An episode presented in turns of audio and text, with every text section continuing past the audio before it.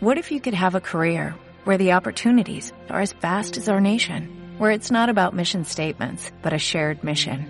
At U.S. Customs and Border Protection, we go beyond to protect more than borders, from ship to shore, air to ground, cities to local communities. CBP agents and officers are keeping people safe. Join U.S. Customs and Border Protection and go beyond for something far greater than yourself. Learn more at cbp.gov/careers. Muy buenas, sin mentes de la viñeta. Hoy hablaremos de la paranoia hecha serie que responde al nombre de Legión, de Split, conocida aquí como Múltiple, la última película de Shyamalan protagonizada por el genial James McAvoy, de los pros y contras del universo Spider-Man que planea Sony y analizaremos las últimas novedades en cuanto a cómics, series y cine. Nosotros somos Alphonse desde Castellón, Tony desde Córdoba y Marston desde Argentina. Y esto es La Dimensión Oscura. Bueno, aquí estamos una semana más, Los Sin Mentes, La Dimensión Oscura. Y antes de empezar, antes de meternos al lío, vamos a hablar un poco de la actualidad informativa relacionada con el mundo de los superhéroes, de los cómics. Y es que eh, estas han sido unas semanas, sobre todo estos últimos días, bastante polémicos. ¿No es así, Marston? Sí, efectivamente. Con la salida del primer número de X-Men Gold se levantó la polémica porque el artista Ardian Siaf incluyó varias referencias a un grupo islamista que está en contra de un líder no musulmán en Indonesia, haciendo referencia en concreto a una masacre en diciembre de 2012 y un pasaje del Corán en una viñeta donde se ve un edificio y también con este pasaje del Corán eh, resumido, digamos, las inscripciones en la camiseta de Colossus. Vaya, hostia, la, habrán puesto a parir, ¿no? O sea, se habrá, la habrán puesto a caldo. Eh, sí, eh, ya lo tuvo que leccionar.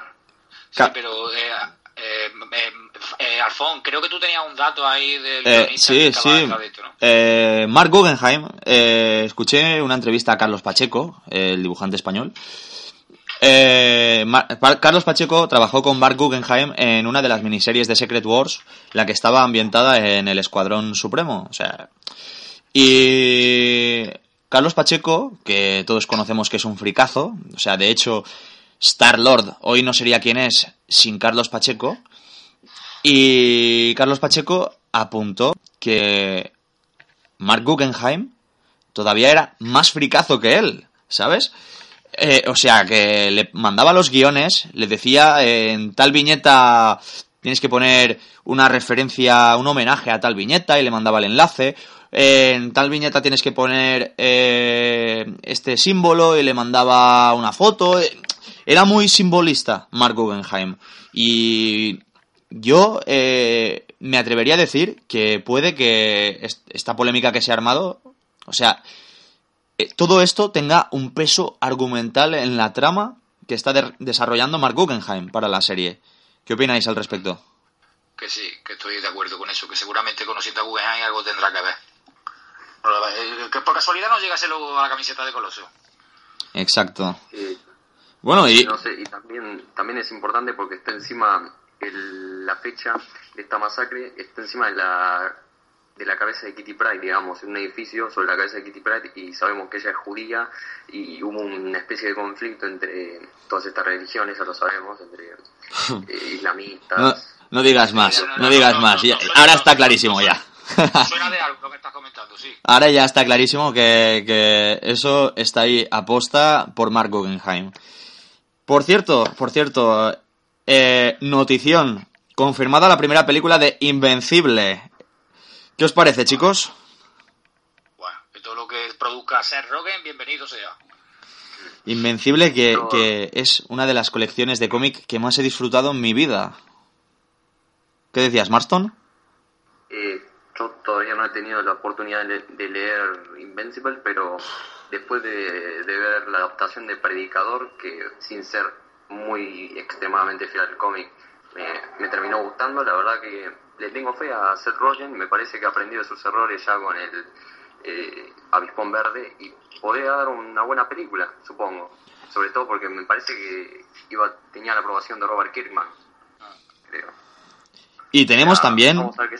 Y tenemos también que, que la noticia que ha salido también últimamente de que estos días a un alto directivo de Disney ha dicho que la serie de los inhumanos va a ser va un hito de la televisión. O sea, como quien dice que va a marcar un antes y un después. ¿Qué creéis?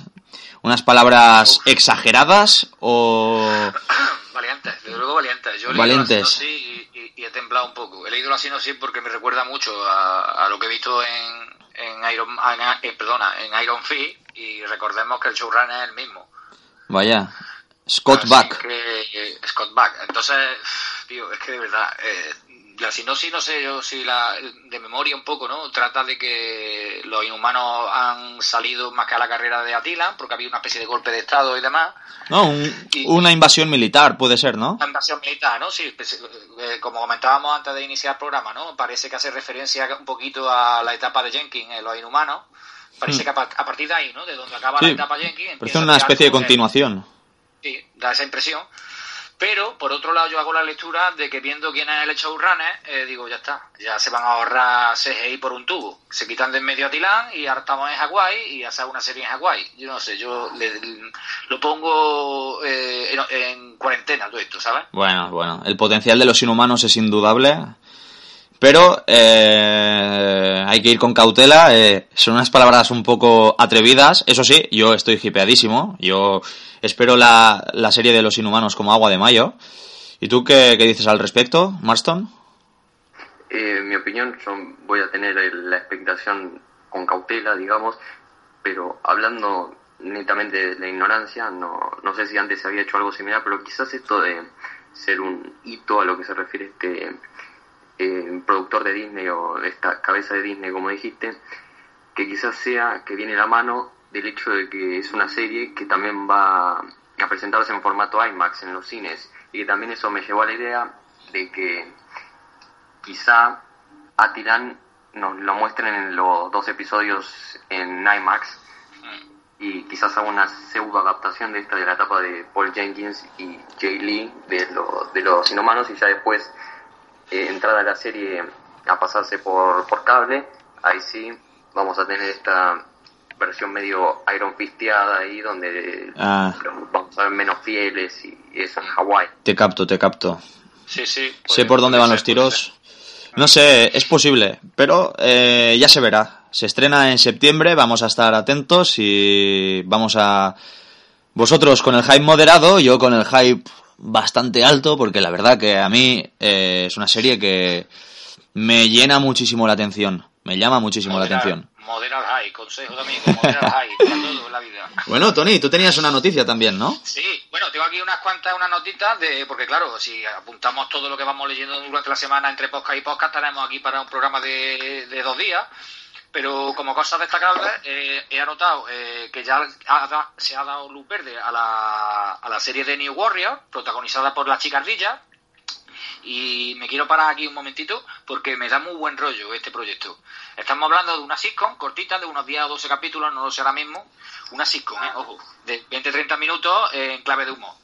Ojo que no se ha hecho nada parecido, lo más parecido que se ha hecho es Powerless eh, y tiene por protagonista a unos superhéroes. Así que me estoy imaginando una especie de adaptación de los Vengadores de los Grandes Lagos. Vamos, French con superpoderes. Ya te digo, acompañada, acompañada del hombre puerta, de Mister Inmortal, de, de la Gran Berta. Ojo, que puede ser. Bueno, no se sabe todavía que son esos. No, sé- no, no, no se sabe. Eso son, yo Eh, La única confirmada hasta ahora es la chicardilla. Correcto, correcto. Yo ya estoy dejando volar mi imaginación. Luego también se ha, se ha- perdona, perdona, ya acabo con una notita más, y es que Capa y Puñal eh, ya está también, le han dado luz verde, Eh, habían aprobado, le habían dado lo que hay al piloto, pero una vez visto, le ha gustado y Freeform va a lanzar Capa y Puñal. Van a ser eh, también capítulos de, de unos 30 minutos y van a ser 10 episodios, creo recordar. O sea que ya tenemos dos series más apuntadas por aquí en la agenda de género superheroico para ver próximamente.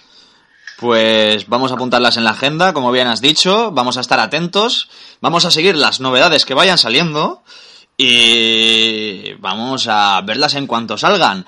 Pero ahora también es momento de pasar a otros temas y analizar eh, una serie que ha dado mucho que hablar últimamente y ya sabéis a qué me refiero, ¿no? Así que, sin más, vamos a pasar al siguiente apartado. En esta, la dimensión oscura.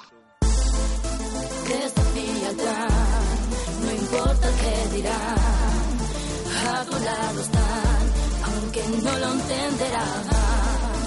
Tú eres especial, vence tu rival, luz hasta el final, no intentes más. Seguís sempre solitari, friki, vas con Bueno, y ahora vamos a hablar de una serie que se ha puesto de moda últimamente, y es que, y es que parece que Fox no está haciendo las cosas nada mal. El año pasado tuvimos a Deadpool, este año hemos tenido a Logan, pero es que este año en televisión hemos tenido una serie que, al menos desde mi punto de vista, es la segunda mejor serie de superhéroes que se ha hecho hasta el momento por detrás de Daredevil. Estamos hablando de esa paranoia hecha serie, como ya he dicho en el título, llamada Legión. ¿Qué os parece, chicos? Voy a empezar, para introducir a la gente, lo, eh, quien no haya visto la serie de más, voy a introducir la serie mediante el cómic, ¿vale? Que De acuerdo. Un breve resumen, ¿no? En lo que yo considero que, que se han basado para construirla. Eh, Legión, o, o David Ayer, como se llama el prota, es un personaje Marvel que era creado por Chris Claremont al guion y Bill Sienkiewicz al dibujo. No sé si lo he pronunciado bien porque tiene un nombre Sienkiewicz. para matar. Sienkiewicz. matado. Sienkiewicz. Eh, aparece por primera vez en New Mutant eh, en el número 25 en el año 85, 1985. Y yo me he acercado un poco al personaje leyendo el Marvel Go, lo digo por si alguien quiere buscarlo, eh, aquí en España, editado por Panini, el nuevo mutante, el origen de Legión, en el año 2011 donde se recopilan una serie de arcos, de los cuales el primero de ellos es el que nos interesa hoy. Son tres números, ¿vale? Eh, nos encontramos con un niño con graves problemas esquizofrénicos, autistas, psiónicos y todas estas palabras raras que se le ocurrían por aquella época a Chris Claremont. El caso es que en una de sus crisis deja fuera de combate a un par de mutantes y absorbe sus mentes. Y su madre, Graviel, una antigua paciente amante del profesor Xavier, eh, que le había ocultado la asistencia del niño, que era de él, ¿eh? Porque, bueno, en fin, tenía una relación, digamos, un poco tirante con él, pues no se lo había contado. ¿no? Total, que cuando, cuando ve la mujer esta Gabriel que no queda otra salida, eh, lo- le llama al profesor para que le eche, le eche una mano con el cuidado mental del niño, ¿no? Sí. Eh, por medio de por medio de la profesora, perdón, de la doctora esta, eh, ¿cómo se llamaba? Moira, que ya aparece en los X-Men. Moira McTaggart, McTaggart. ¿no es? Claro. Moira pues mediante esta se ponen en contacto con el profesor y él viene a echar una mano. Bueno, total, que el profesor eh, proyecta su forma astral en la mente de David eh, y la cosa se descontrola un poco en el interior de la mente del muchacho y el profesor se percata de que David no está solo ahí en la mente, de que hay tres personalidades perfectamente definidas dentro de él. Eh, una que controla la piroquinesis, otra que controla la telequinesis y otra que controla la telepatía. Más tarde se explica eh, eh, que un medio, en medio de un atentado terrorista, eh, David manifestó por primera vez sus terribles poderes mutantes, quemando los cerebros de los atacantes y absorbiendo las mentes de allí de todo, de todo lo que pasaba, ¿no? Absorbiendo mentes a casco porro y debido a ese shock, ¿no? Que entra en coma y, despierta catatónico en la isla de Muir, que es donde comienza el arco y todo lo que estoy contando. Bueno, como iba diciendo, el caso es que la cosa se descontrola todavía más en la terapia, esta que le está aplicando Xavier, y el David empieza a absorber mentes de todo lo que pasaba por allí. ¿Sabes? Lo que tenía, lo que pasaba allí, todo el mundo dentro de la mente. Aquello parecía una discoteca y para solucionar la papeleta se unen fuerzas psiónicas eh, o astrales, todos los que están atrapados en la mente de David y arreglan el día como pueden y consiguen, entre comillas, reparar un poco la maltrecha psique de David. Y bueno, acaba ya largo con abrazos y besos eh, de papá, yo te quiero, no, yo te quiero a ti más, en fin, las cositas de esta gente. Y bueno, este es el origen canónico del personaje y, y prefiero dejarlo ahí porque está claramente esta, esta serie está influida por otra, por otros arcos, por otras adaptaciones, pero no lo quiero, no he querido comentarlos porque, porque pueden soltar spoilers importantes de, de la serie, ¿vale? Está claro. Y bueno, este es el origen canónico, como digo, de serie, del personaje en los cómics. Y ahora eh, voy a dar unos cuantos datos de lo que es la serie, que es una creación de Noah Hawley, el que escribió Fargo, por ejemplo, eh, para FX, un canal de la Fox. Está protagonizada por un magistral Dan Stevens. Y la adaptación que se marca Hawley con ayuda del guion de Peter Calloway, Nathaniel Halper y Jennifer Jade resulta más que chula por motivos varios. Sobre todo porque, porque como podéis intuir, la movida psicodélica mental por la que deambula el cómic eh, no debe ser para nada fácil adaptarla. De manera que no le explote la cabeza a un espectador que no esté acostumbrado a este tipo de lecturas comiqueras. Y al mismo tiempo que resulte medianamente orgánico, ¿no? Para que el avance del protagonista por la historia, pues que nos cuenta, eso, quede creíble. La serie, para mi gusto, tiene una duración perfecta, cortita, que son ocho episodios. Comienza con capítulos de una hora, creo que el primero y el segundo, no lo recuerdo bien, y luego ya son de cuarenta y tantos minutos el resto. Con unas interpretaciones que en general pasan tranquilamente el aprobado. Ahora mismo no caigo yo, no recuerdo ninguno que lo haga tan mal como para que merezca la pena eh, jatearlo ahora. Y, y sí merece la pena insistir en, en lo bien que está Dan Steven, que para mí es lo mejor de la serie. ¿eh? A mí, a mí. Dan Stevens Sí, pero- me ha encantado, pero también Aubrey Plaza. ¿Qué tienes? Aubrey Plaza, sí. Sí, Sí, sí. como Lenny. Sí, bueno, esto es mi interpretación. A mí lo que más me ha gustado de la serie es Dan Steven, pero hay un montón de actores a destacar, ¿eh? Está muy bien cuidado en el apartado artístico. Y voy acabando ya. Tiene una banda sonora de Jazz Russo que le queda como un guante y que ayuda en todo momento a que no abandone esa atmósfera incómoda, hipnótica que te acompaña en los ocho capítulos. Eh, una fotografía y un escenario muy conseguidos, eh, muy ambientados en ciertos momentos en los años 60, para trasladar el cómic a la televisión sin tirar la casa por la ventana, que no les cuesta mucho dinero y donde claramente, eh, por lo menos yo he percibido cierto respeto por la obra del impronunciable nombre este que he dicho antes, del dibujante Chinkiewicz. Bill. Sienkiewicz. Sienkiewicz. Como podéis El observar. mítico Bill Sienkiewicz. Mi, mi- inglés es para que me mate. En fin, bueno, tiene un CGI muy bien resuelto, eh, sin grandes alardes, pero que no desentona y que no es tan escaso, tan escaso como otras series de televisión.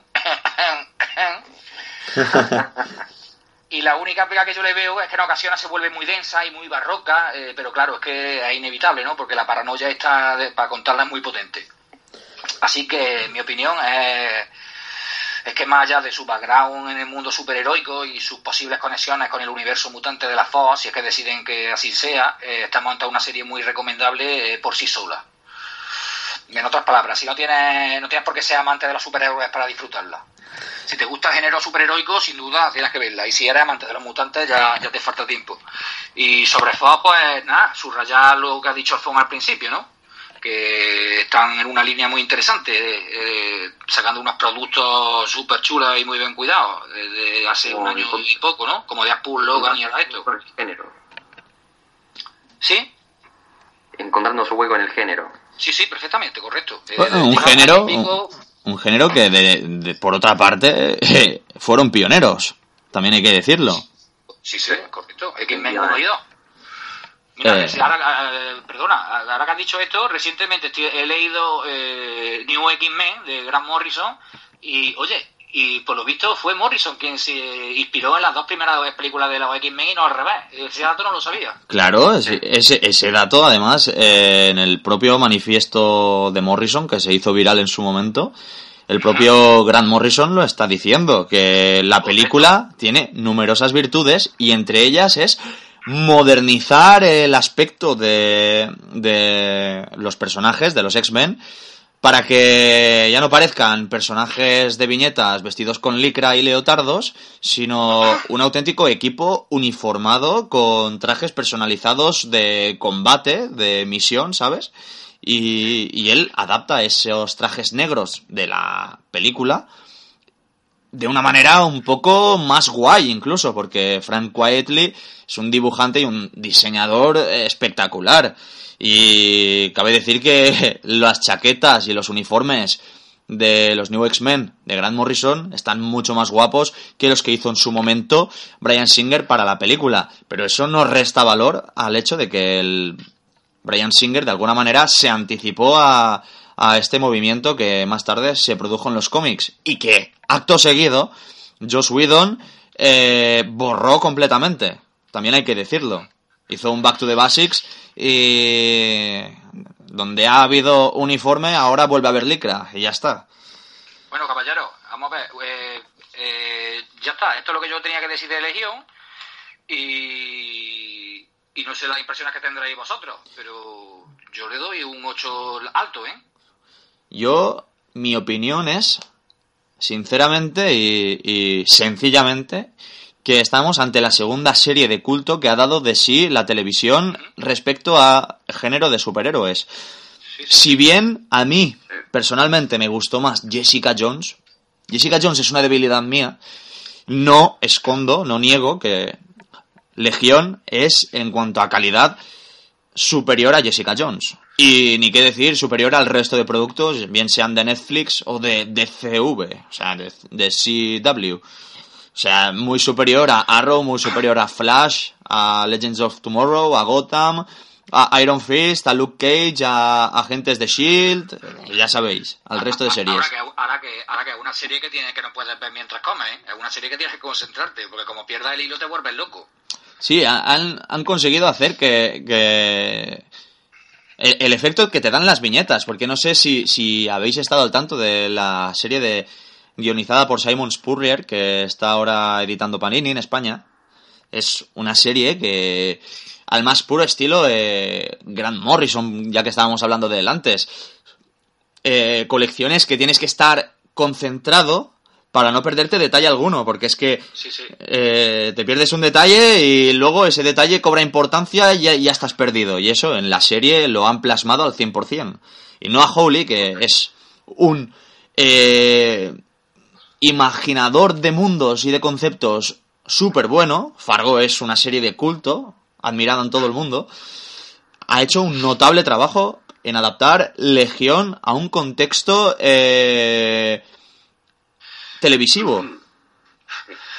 Marzón, arranca, ¿tú qué piensas de esta serie?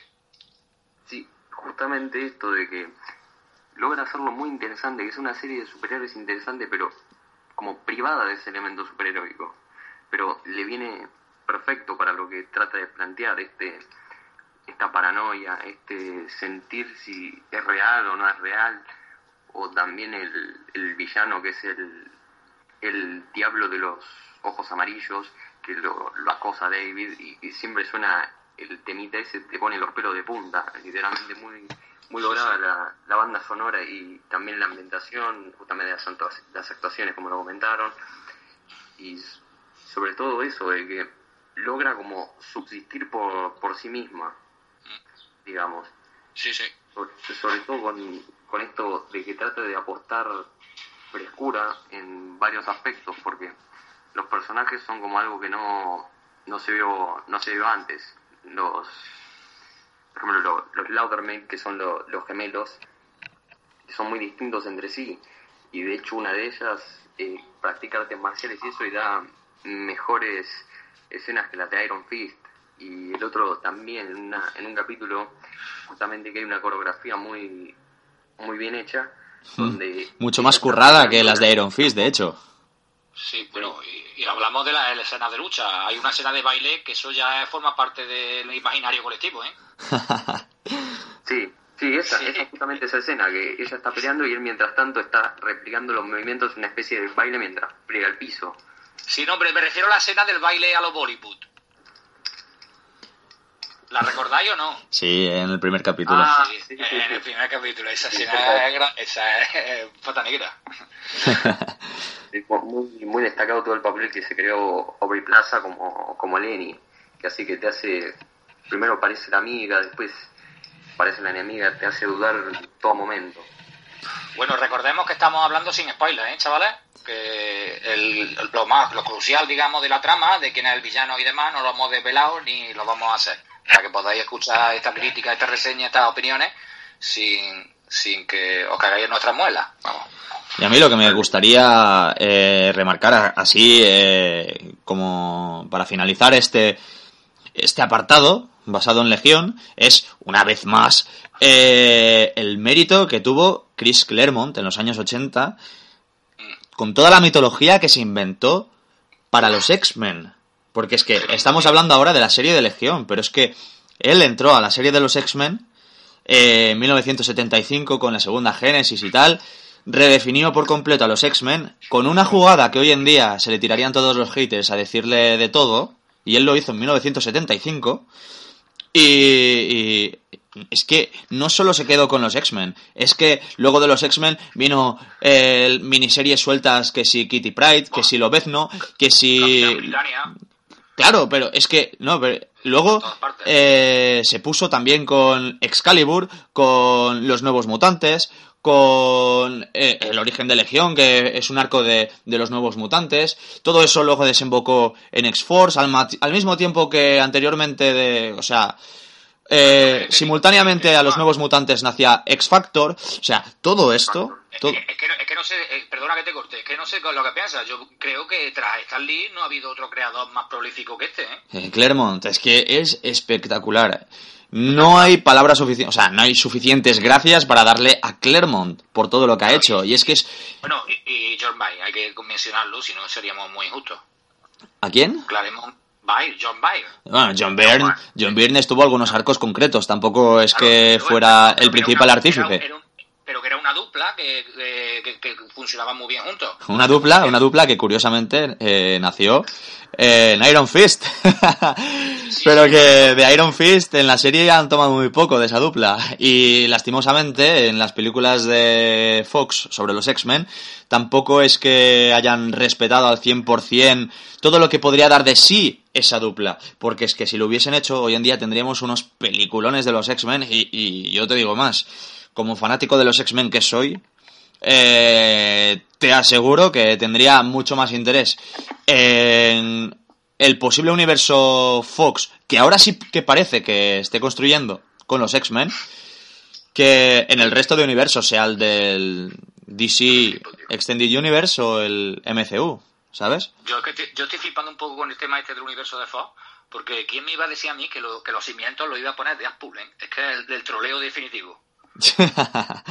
Hombre, yo creo también que, que, lo que ha servido un poco también para, para adaptarse a esta nueva época ha sido eh, de alguna manera eh, la película Días del futuro pasado. Porque en esa película, que si bien funcionaba también como homenaje a las primeras películas, eh, sí que cogieron lo, lo bueno que funcionaba antes y lo mezclaron con lo bueno que funcionaba ahora. Lo que no me entra en la cabeza es cómo han podido eh, hacer una secuela de Días del Futuro Pasado tan mala como Apocalipsis.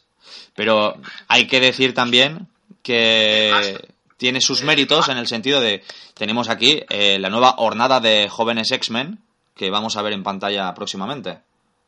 Yo eh, quería recalcar unas palabras que ha dicho Marston antes, y es que Fox está buscando su camino, y creo que es la mejor forma de definir todo el trabajo último de Fox.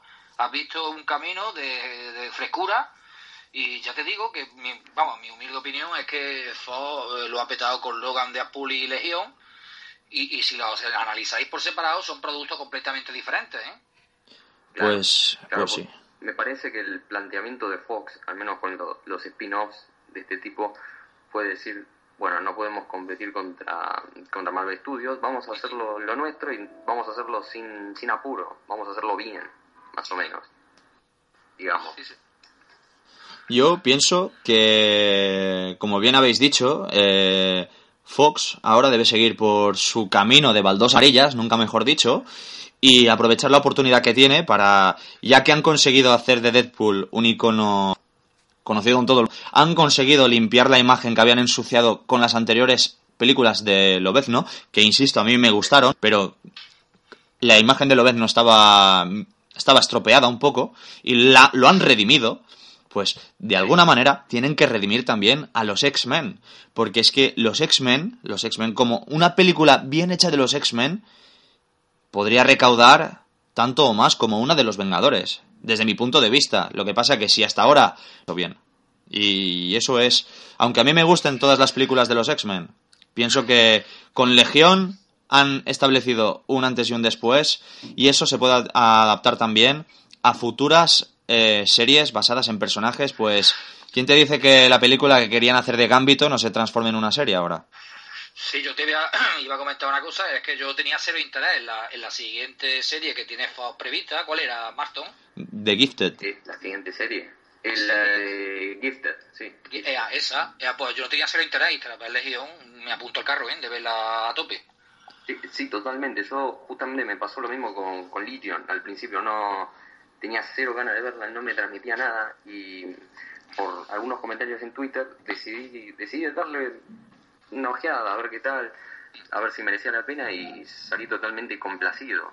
Eh, Yo, bueno, hablando de los comentarios en Twitter, te, te voy a decir, un- te voy a confesar una- un secreto. Y es que yo la he visto por ti. de, de leerte a ti. Muy bien. Bueno, chicos, si queréis decir alguna cosa más respecto a Legión, Vale, añadir algún matiz que no habla- a- hayamos hablado.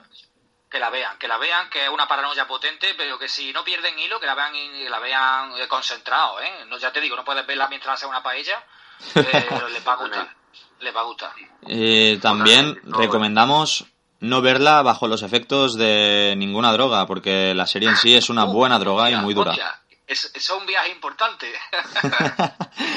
Bueno, pues vamos a pasar al siguiente punto, eh, nuestro podcast de hoy. Así que, sin más, eh, permaneced aquí con nosotros en la dimensión oscura.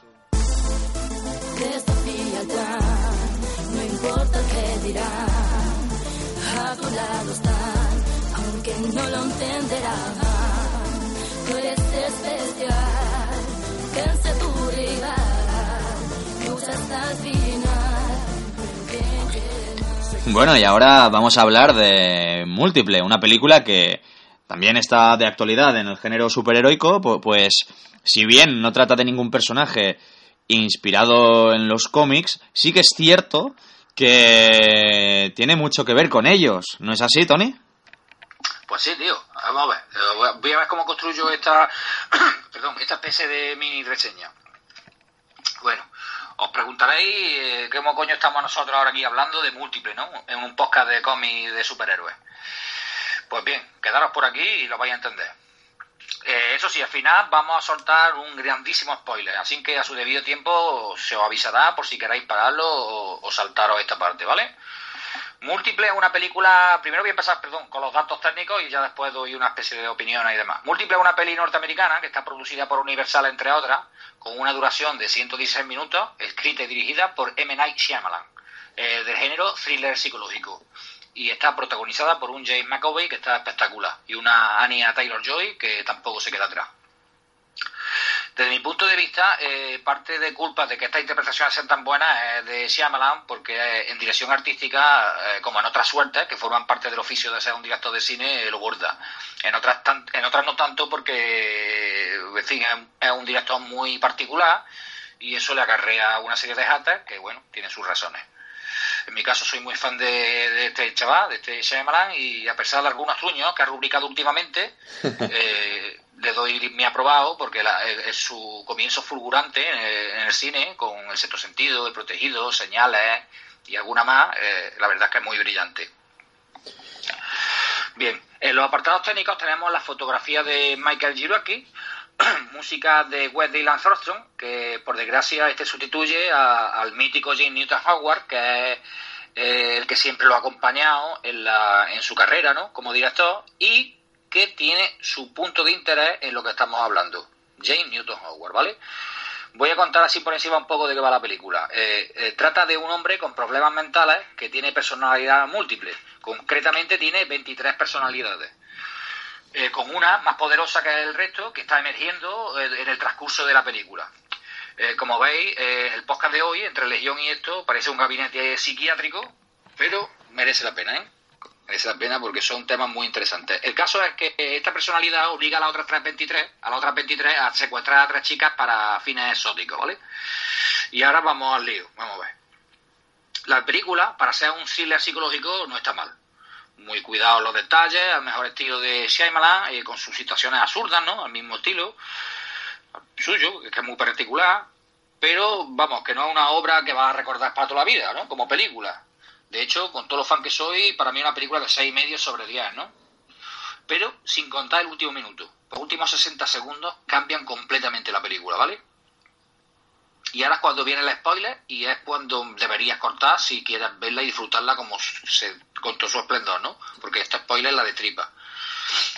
Eh, la película me resulta de un 6 sobre 10 porque tal como transcurre esta, eh, va a enganchar de una historia sólida, más o menos creíble, ¿no? muy real, pero que se desata en los últimos minutos y ya no hay por dónde cogerla ni cómo tomártela. La película ya directamente es una puta locura. Pero finalizando la, la cinta, eh, la película, eh, se escucha una melodía que me resulta muy familiar. Y era una melodía de Jane Newton Howard de una de sus películas anteriores, ¿vale? Y digo, hostia, esta- esto, ¿esto qué quiere decir? ¿Esto tiene, si le ha puesto aquí Shyamalan que no, que no da, que no da, ¿cómo se dice? Punta sin hilo, o como se diga el refrán ese, eso será por algo. Y ahí empecé a quedarme un poquito extrañado. La peli acaba, pantallazo negro con el título de la peli, y empieza una escenita, una especie de postcrédito, pero metido antes del tiempo y comienza con un barrido lento de cámara eh, que recorre la barra de una cafetería eh, con las noticias de fondo, eh, una televisión, ¿no? informando de los hechos que han acontecido durante la película, ¿no? hablando sobre la horda, que es el nombre que el apodo que han puesto al protagonista. Y bueno, acabando el barrido de la cámara, se oye a una mujer que está tapando a quien sea por allí, hablando y diciendo, oye, tiene este muchacho de la horda, tiene un apodo, ¿no? Como aquel criminal de hace 15 años. ¿Cómo se llamaba el tío este? Y la cámara avanza un poquito más y se ve a Brooke Willis con una, con una camisa de alguna empresa que pone el nombre David Doom, diciendo, se llamaba Mr. Cristal. Bueno, el David Doom, para que, que no lo sepa, es el nombre del protagonista del protegido. Mr. Cristal era su enemigo. Y yo flipé ahí como un loco. Ahí el puto genio de Shyamalan se le acababa de volver a sacar y a nadie avisó de que era un espino del protegido de hace 16 años, ojo, ¿eh? De hace 16. Una película que para muchos es la adaptación más real de un superhéroe en el cine. Y, en fin, me quedé todo roto, tío. Fue, es que nadie sabía absolutamente nada. ¿Peliculón, Tony? Pelicu- peliculón por estos 60 últimos segundos, porque es que no te lo esperas. Eh, no, no sé cómo lo consiguió, pero nunca se filtró de que esta película era un spin-off del Protegido. y, para, y para los interesados en este tema, ¿no? en este superhéroe, ¿no? Eh, Shyamalan ya está escribiendo el, el crossover que va a haber entre Protegido y Múltiple. Eh, con, la con la participación, creo que confirmada, no estoy seguro si está confirmada, pero por ahí depende de dónde lo lea. Dicen que sí, de Brooke Willis, Samuel L. Jackson y James McAvoy. Hostia. Y pues eh, ya es casualidad que James McAvoy sea el profesor Xavier, que es justamente el padre de Legión, que es el que parece que hayan cogido elementos para realizar el personaje de múltiple, la horda. Correcto, correcto. De hecho, Shyamalan, eh, quien lo conoce su obra, sabe que es un empedernido lector de cómics. Así que está, eh, lo ha confirmado de que sí, que está muy influenciado por todo esto. Vaya. O sea que está todo ligado. Eh, Eso me recuerda al boom de los spin-offs de estos últimos años. Que, por ejemplo, eh, la película Cloverfield. Cloverfield, Sí, sí. Eh, o sea, Cloverfield 10, me refiero. La, el peliculón que salió el año pasado, un thriller psicológico absolutamente recomendable. Brutal. Y Muy que parecido, solo, por cierto, a esto, ¿eh? ¿sí? Solo al final te das cuenta de que, de que en realidad eh, se trata de un spin-off de una película basada en una invasión alienígena de 10 años atrás llamada Monstruoso, ¿sabes? es es pasada, todo eh, increíble. Pero es que también, como, como, como tocaremos en este podcast, como tocaremos en este, en este podcast, respecto al spin-off de Venom, eh, se hablaba de, de que Life es una posible precuela de Venom. Sí, tío, hoy por lo que estamos hablando está todo enlazado. ¿eh? Ha salido de suerte, pero es verdad, está todo enlazado. Live se escuchó un rumor de que podría ser una precuela de, de Venom. Y bueno, no voy a contar más para no destripar cosas, pero se ha escuchado mucho por internet, sí. Todo ligado, ataduras extrañas en la dimensión oscura. bueno, ¿y queréis decir alguna cosa más, amigos, o qué? Respecto a este tema. Leg- ay, múltiple. Sí, sí, sí, so- solo un detallito. Un detallito eh, que lo voy a enlazar con lo que tú has comentado de Cobre. En fin, eh, el mérito enorme que tiene mantener en secreto ese, ese final, tío. Ten en cuenta que nadie No, la verdad ¿eh? que sí, la verdad que sí. Eso... Pero de eh, Cloverfield sí se sabía un poquito, ¿no? De que podría ser y se comentaba y demás. Pero es que esto no sabían, ni siquiera los críticos sabían que era un spin-off del protegido, tío. Pero Eso también tiene un punto eh, en contra, que es que los que no hayan visto el protegido, eh, ese, ese detalle les va a dar absolutamente igual. Y si Claro, claro. el resto, eh, si es un detalle que eleva el hype por sí mismo, puede hacer que el resto de la película, eh, si no has visto el protegido, te guste menos, ¿sabes? Sí, sí, estoy de acuerdo contigo. Sí, además ten en cuenta que estamos hablando de 16 años, tío. No 4 ni 3, ¿eh? 16 años. O sea, la gente más joven ni puta idea del protegido, ¿eh? Está claro. Bueno, y pues si os parece bien, vamos a continuar, vamos a pasar al siguiente apartado y, y dejamos hasta aquí eh, la reseña de múltiple. ¿Qué os parece? Perfecto. Bueno, pues enseguida estamos aquí, volvemos con la dimensión oscura.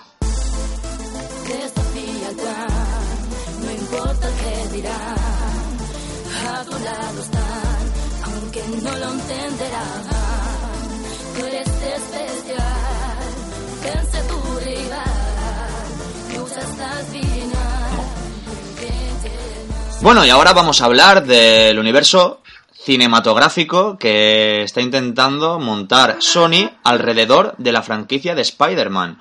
Porque si bien es cierto que Spider-Man está también con el Marvel Cinematic Universe, o sea, formando parte de- del universo de los Vengadores, eh, no deja de ser cierto que la franquicia en general sigue perteneciendo a Sony y Sony quiere ganar dinero con ella. Y es por eso que últimamente ha anunciado tanto el spin-off de Venom como el spin-off de la Gata Negra y Marta Plateada, o sea, Black Cat y Silver Sable.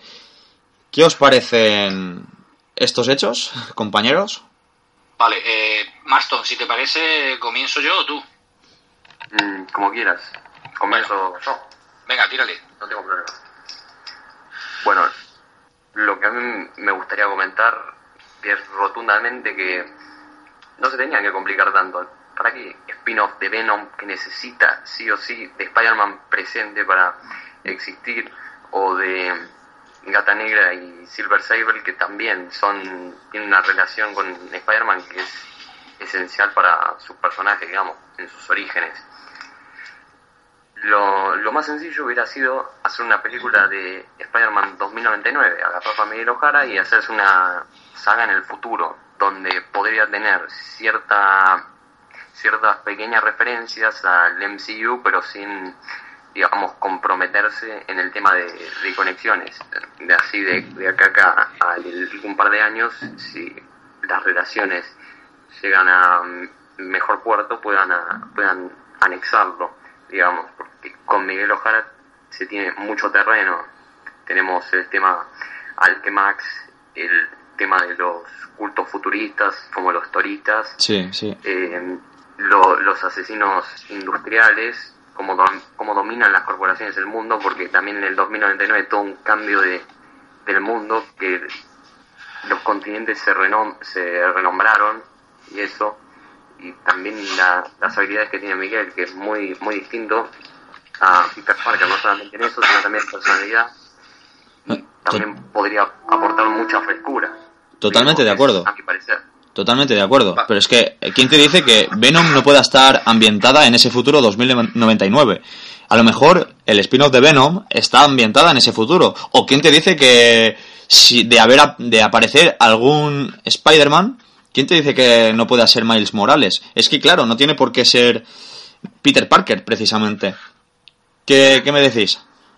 Bueno, yo, eh, yo, yo quería esto dividirlo en, en- dos bloques, eh, la opinión que voy a dar, quiero decir. La primera es que esto viene todo a raíz de unas declaraciones de Amy Pascal, una productora de Sony, en la que dice, no sé si se malinterpreta quizá o no, bueno, pero dice que con Spider-Man, con MCU, tiene un acuerdo para un par de películas más, que sería la secuela de Homecoming y, e Infinity War, ¿no? Que aparece Spider-Man. Y que a partir de ahí deja caer que Spider-Man cogería los bártulos y sería de vuelta a Sony.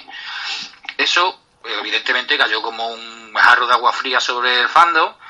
Y a, a renglón seguido, al poco tiempo, rectificó sus palabras y ella comentó que estaba encantada con el tema este, el acuerdo, y que ojalá se dure mucho tiempo y demás. Eso a mí me indica mm, eh, que el futuro está poco definido en la cabeza pensante de los de Sony. Eso por un lado, ¿vale? Mm. Luego, por otro, yo aplaudo todas las si me conocéis sabéis que yo aplaudo todas las adaptaciones porque yo contra más héroes adapten a la gran pantalla o a la pequeña pantalla mejor pero también me gusta tener siempre en la mano me gustaría que tuvieran siempre en la mano la carta de que puedan interactuar entre ellos es decir que Venom pueda interactuar con yo que sé con eh, Hulk por decirte algo o, o que el buitre o bueno el buitre no porque lo van a adaptar pero si Misterio por ejemplo o Black Cat Black Cat vale que es un caso que está confirmado en el spin-off. Black Cat pueda interactuar más adelante con otro personaje del MCU si esa si esa carta se pierde eh, por el tema de que Fox no quiere contar con Marvel a mí eso no me gusta nada ¿eh? en principio no me gusta nada Eh, yo creo, yo creo que no tiene por qué perderse. Es que eh, lo que Amy Pascal está diciendo es que de momento lo que han hablado Sony y Marvel es de, de trabajar, ah, están trabajando juntas en las dos primeras películas en solitario de Spider-Man y eh, en la película de en la aparición de Spider-Man junto a los Vengadores en la Guerra del Infinito. De momento han llegado hasta ahí, pero no han dicho que luego no vayan a seguir. De hecho, lo que han dicho desde el primer momento es que lo que tienen pensado es una saga Harry Potteriana de Spider-Man. Y eso, pues, lo que da a entender son unas mínimo seis películas de, de Peter Parker. ¿Sabes? Sí, ojalá sea, ojalá sea así. Y de hecho, a mí lo que me encantaría con el tema este de los es que de algún modo estuvieran vinculados al MCU y tuvieran cierta tutela ¿no? en el tema creativo con Marvel. Pero como lo que yo tengo entendido es otra cosa bien diferente, ese es mi temor, ¿vale? Es que Fox se desmarque completamente del MCU, empieza a sacar spin-off y automáticamente personajes quedan descartados, ¿no? De la posibilidad de poder ser rescatados para eh, coexistir con el resto de, universo, ¿no? Que tenemos y que tanto adoramos. Ese es, ese es mi pero que yo pongo. Yo pienso y espero que, que no va a ser así. De todas maneras, de todas maneras, eh, cabe decir también que si por algo se caracteriza la franquicia de Spider-Man como tal, es como por lo mismo que, que la de los X-Men, es que funciona por sí misma. Eh, sí, eh, queríamos todo el mundo al, a Spider-Man con los Vengadores. Todo el mundo lo queríamos. Pero eso no quita, eso no quita que la riqueza de su universo pueda dar de sí muchísimo más de lo que el MCU como, o sea, en solitario podría otorgarle. Porque es que dentro del universo de Spider-Man están no solo Venom o la Viuda Negra, sino es que tienes a, sin ir más, sin ir más lejos, como bien ha dicho Marston, Spider-Man 2099, está Spider-Gwen, que ahora mismo es un bombazo, está Spider-Woman, que es otro bombazo. Si, la- si- si- si la galería de villanos y de héroes que hay alrededor de, del hombre araña, eso es interminable, sí, eso es incuestionable. Claro es que sí. el mayor ejemplo lo claro, tienes, el mayor ejemplo lo tienes en, en la serie de, de Nick Spencer y, y Steve Lieber era eh, Superior Foes of Spider-Man. O sea, los enemigos superiores de Spider-Man. ¿Qué te, qué- qué te parece eso? ¿No pagarías lo que sea por una película o una serie? ¿Así? Bueno, pues de entrada ya lo que está comentando me pisa la recomendación que voy a hacer esta noche porque va sobre, sobre ese- esa tirada de cómics que estás comentando tú. Pero sí, sí, sí, yo ya te digo que tiene una galería que puede subsistir por sí solo Spider-Man. Pues, pues claro que sí, lo que pasa es que resulta más atractiva eh, si está dentro del MCU. Y por- pero por otro lado, estamos hablando de... de, eh, quizás estamos dejando de lado la parte creativa. Y es que mm, nos olvidamos de que Sony no es Marvel, ¿eh? En el sentido de que ya hemos visto adaptaciones de Sony y para mí dejan mucho que desear, porque, por ejemplo, ¿qué te digo yo? Los orígenes de Electro eh, son para eh, tirarte de un puente. La adaptación de Electro es para matarte. Solo comparable a X-Men Origin Wolverine, de mala que es. Quiero decirte que Bueno, pero- no es gratuito, no, pero perdona, perdona, no es gratuito lo que te comento, es que eh, Marvel ha dado, ha dado eh, tiene cierta garantía, ¿no? A la hora de adaptar mejor a los personajes que Sony. ¿Estamos de acuerdo en eso quizá?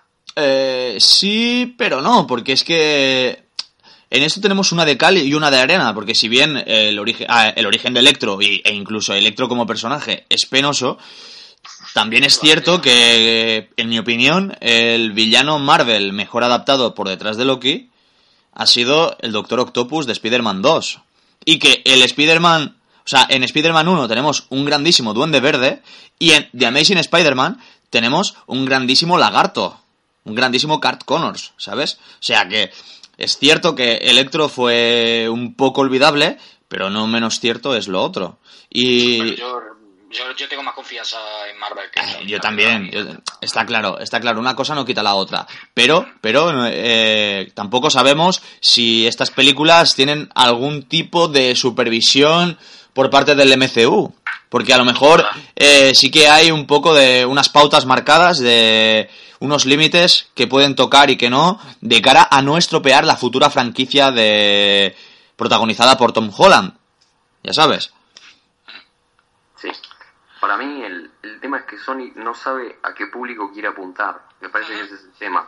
Porque primero, lo primero que nos llegó de Venom es que iba a ser una película de terror estilo Alien el octavo pasajero con el simbionte protagonista y hasta que la recién estrenada Live podría ser una película de ella. Y ahora hace poco salió una noticia, esto que quizás no, de que podrían basarse en el agente Venom y, e intentar darle como cierta iconicidad como le dio Fox a Deadpool. O también lo que comenta Alphonse, que podría llegar a ser en el futuro, quizá con Miguel Ojara, o que por ahí se tiran a adaptar la, la versión Ultimate, quien dice quizás hasta la conectan con la película animada, no sé. El tema es que Sony no da datos concretos y no muestra exactamente a qué es lo que quiere apuntar. Porque va a rebufo, va, va a rebufo Marston. Es que yo creo que Sony siempre ha ido a rebufo y a una productora que nunca ha sido valiente. Sí, exacto, porque por ejemplo, el, el la mayor muestra de esto está en la película de Gata Negra y Silver Sable. Es una respuesta a Gotham City Sirens de, David Ayer, claramente. Quieren apelar a ese público femenino joven y que busque ese tipo de heroínas. No, no Sí, sé sí. cómo las vayan a desvirtuar. No, no, pero está muy bien, está muy, está muy bien apuntado lo que acabas de decir. Has visto un tren que zarpa y ha dicho, pues mira, como nosotros no hemos votado este tren, ahora nos montamos en él y nos sumamos, ¿sabes? Aprovechan el tirón. Sí, sí, sí. Sí, claro, básicamente Sony quiere tener su propio Deadpool y su propia Harley Quinn, Claro. por dos. Por eso no me fío de Sony, si ya está, si es simplemente eso. Yo prefiero que la familia Aránida esté en manos de Marvel y ya está. Simplemente. Pero es que Sony, si fuera un poco más inteligente o si estuviera más dispuesta a trabajar en colaboración con Marvel, podrían explotar bien todo esto del universo arácnido, de la red de la vida, eh, los clones, por ejemplo. ¿A quién no le gustaría ver una película de estilo de redención con el clon malvado Kane? Así que hace no mucho había protagonizado su propia serie escrita por Chris Jost y que estaba muy buena. Sí, que era buena, sí. Sí, estamos, ya, yo estoy de acuerdo con todo esto. O sea, yo lo- todo lo que sea eh, a- ampliar el universo de Spider-Man bajo la tutela de Marvel, aunque Fox sea quien tome las últimas decisiones, yo eso sí lo compro. Pues entonces, eh, yo lo que debería apuntar aquí es que yo pienso que, aunque todo esto conviene a Marvel, Marvel por otro punto, o sea, por otra parte, al querer tenerlo todo atado, igual por sí misma no daría luz verde a esos proyectos, ¿sabes? Sí. Sí, sí. Y.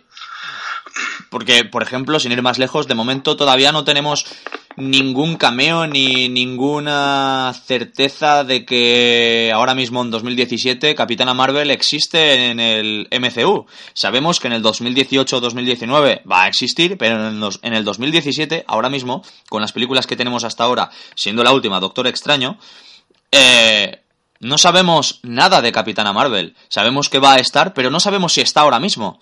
Y es que lo mismo pasa con el elenco de secundarios con, po- con, con potencial cinematográfico que hay en el universo Spider-Man. Porque es que, eh, que sí, yo, a mí me encantaría que Sony y Marvel conjuntamente explotaran ese universo, pero también soy consciente de que Marvel posiblemente no vaya a querer explotarlo, aun- al menos de momento, y a mí, por esa parte, no me importa que Sony, mientras no se meta con los planes de futuro de Marvel, lo pueda estar explotando.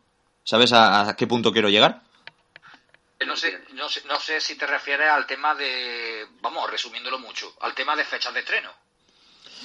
No, exactamente. Se- Me refiero, me refiero a lo mejor, por ejemplo, eh, en si los X-Men, por ejemplo, formaran parte del MCU, ¿crees que tendrían hasta ahora, o sea, crees que tendrían seis películas? ¿Crees que habría, no, tendrían más calidad seguramente, pero ¿crees que, que habría un spin-off de Deadpool? De hecho, Deadpool en el MCU no podría existir. ¿Habría un spin-off de X-Force? No podría a- Ahí voy, ahí sí que voy, sí, sí, voy al tema de las fechas, tío. Es que si todo perteneciera a la misma productora, eh, para el tema de no colapsar el mercado y demás, tú ten en cuenta, por ejemplo, vamos a ver, Marvel ahora mismo tiene en la mesa varios proyectos para adaptarlos al cine, pero ellos no van a pasar de tres películas anuales, ¿estamos de acuerdo?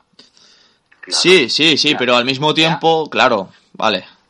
Claro, no va a convertirse consigo misma. Entonces, este es el tema, ¿no? Al entrar otras productoras, tienen que buscarse otras fechas. Si, si ese es el problema que hay realmente en todo esto. Si Marvel tú te la a la hora de adaptar un microverso eh, paralelo al suyo, el tema de las fechas, no sé, tampoco querrán mucho petar al público con tanta película superheroica, en fin, son todos esos detalles, ¿no? Que yo imagino que la parte ejecutiva tendrán en cuenta, no sé. Imagino que sí, pero bueno, lo que tenemos que estar agradecidos es de estar viviendo esta época en la que tenemos tantas adaptaciones de nuestros personajes favoritos, de personajes que disfrutamos leyendo y que incluso algunos de nosotros hemos crecido leyendo, personajes que incluso nos han llegado a salvar en épocas malas. Y la verdad que, yo doy gracias y estoy seguro de que Marston querría una película de Spider-Man 2099 en un futuro y yo ahora mismo firmaría aquí con Sony de que la hubiese. Con o sin el consentimiento de Marvel, porque el 2099 poco puede influir en el MCU actual. Así que, ¿alguno, ¿alguna cosa más que queráis añadir, compañeros?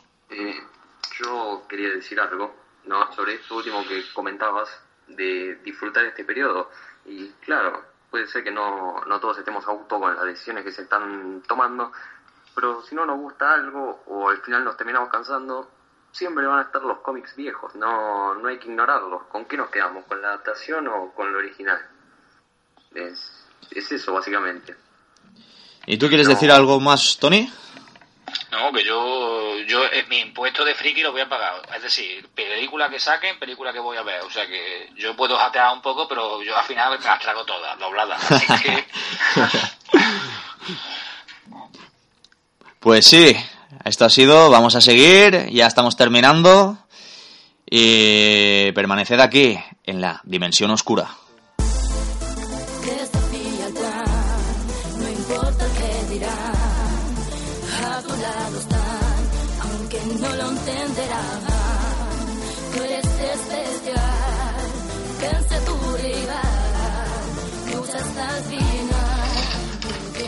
Bueno, eh, estamos ya terminando. Vamos a, como es costumbre, eh, acabar este podcast con unas recomendaciones de algo interesante que hayamos estado leyendo últimamente.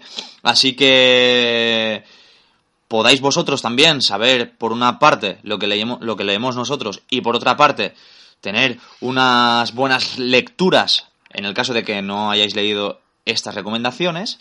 Así que, sin más, Tony, si quieres hacer el favor de empezar.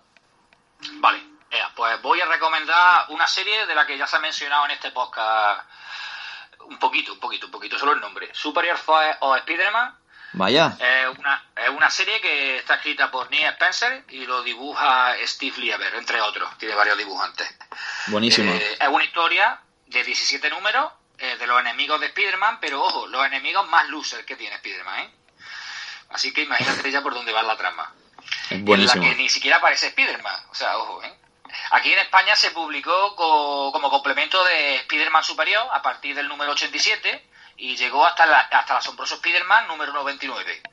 Eh, aunque si tienes suerte es posible que encuentres tres mitos digitales por ahí escondidos, ¿eh? no lo digo ya está, no lo digo más, vaya que me, metan preso.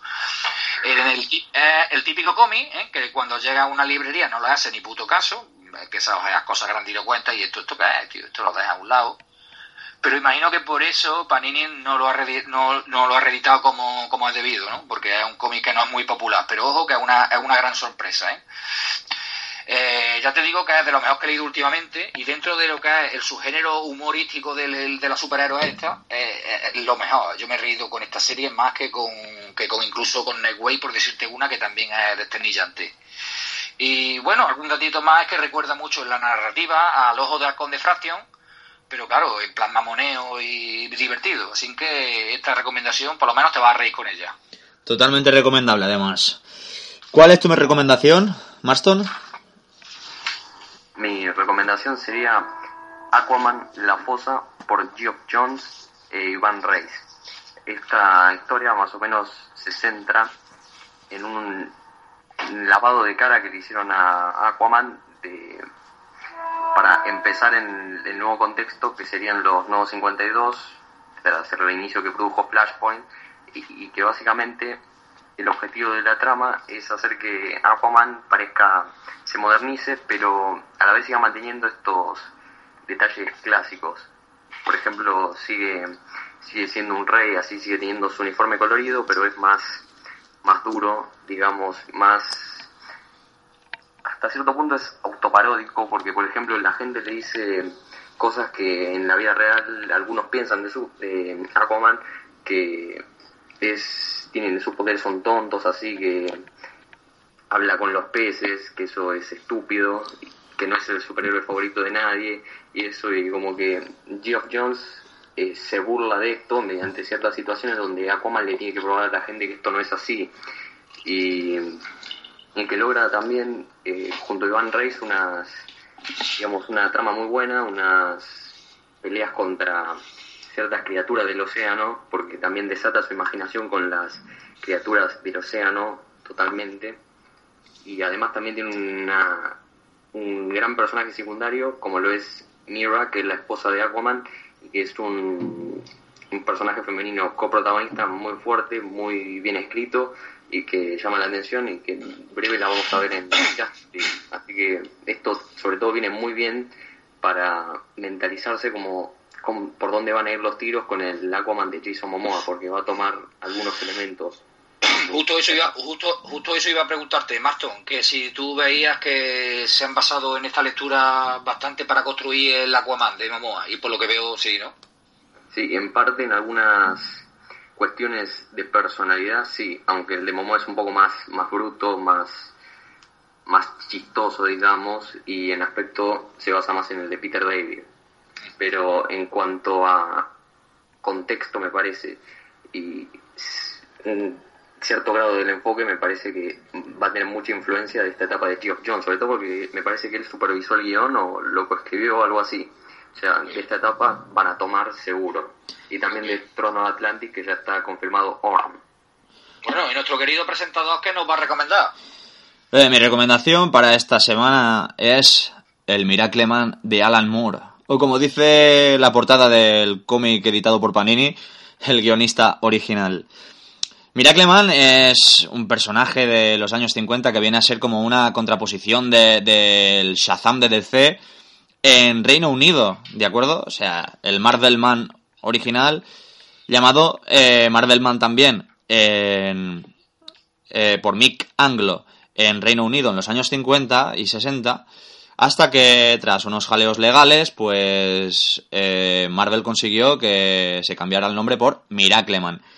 Y lo que consigue Alan Moore durante su estancia que también hay que decir que es de los primeros cómics así que escribe, es que se anticipa a la destrucción del héroe, que se produjo más tarde con obras como, como Born Again o Watchmen, y es que eh, consigue que unos personajes inocentes, estereotipados de los años 50 y 60, unos personajes dirigidos al público infantil, consigue meterlos en un contexto oscuro y no realista, sino muy, muy, muy imaginativo, y contar una historia en la que eh, los protagonistas son el propio Miracleman, el propio Kit Miracleman, ya adulto, eh, e incluso eh, jugar con la idea de el adulto Mike Moran, creo que se llamaba, sí, Mike Moran,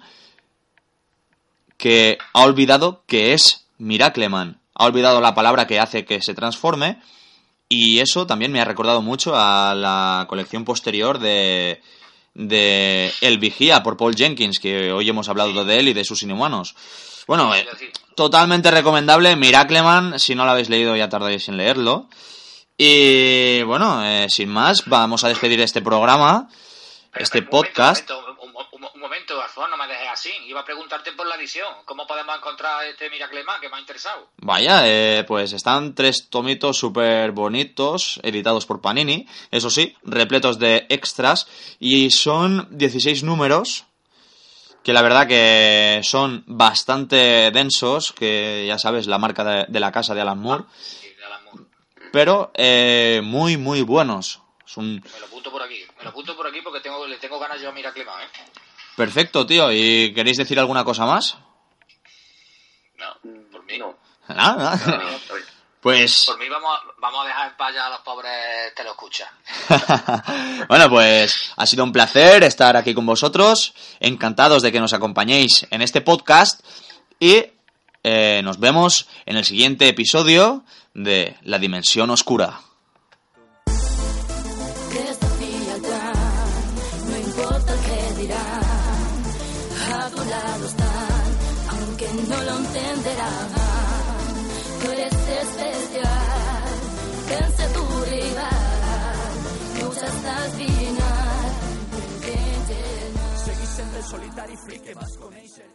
Dale más potencia a tu primavera con The Home Depot. Obtén una potencia similar a la de la gasolina para podar, recortar y soplar con el sistema OnePlus de 18 voltios de Ryobi desde solo 89 dólares. Potencia para podar un tercio de un acre con una carga. Potencia para recortar el césped que dura hasta dos horas. Y fuerza de soplado de 110 millas por hora. Todo con una batería intercambiable. Llévate el sistema inalámbrico OnePlus de 18 voltios de Ryobi. Solo en The Home Depot. Haces más. Logras más.